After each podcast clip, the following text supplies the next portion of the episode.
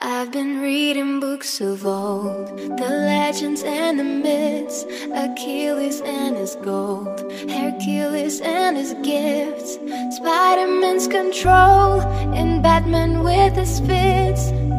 And clearly I don't see myself upon that list. But she said, Where'd you wanna go? How much you wanna risk? I'm not looking for somebody with some superhuman gift, some superhero,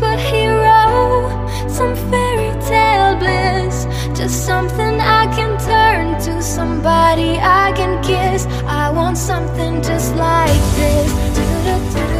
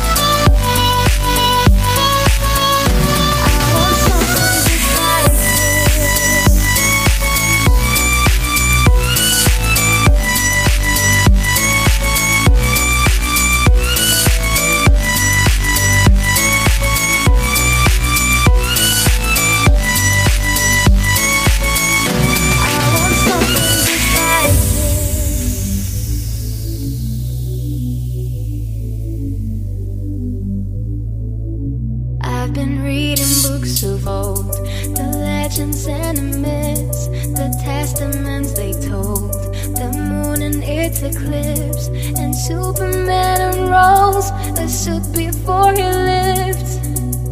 But I'm not the kind of person that it fits. She said, Where'd you wanna go? How much you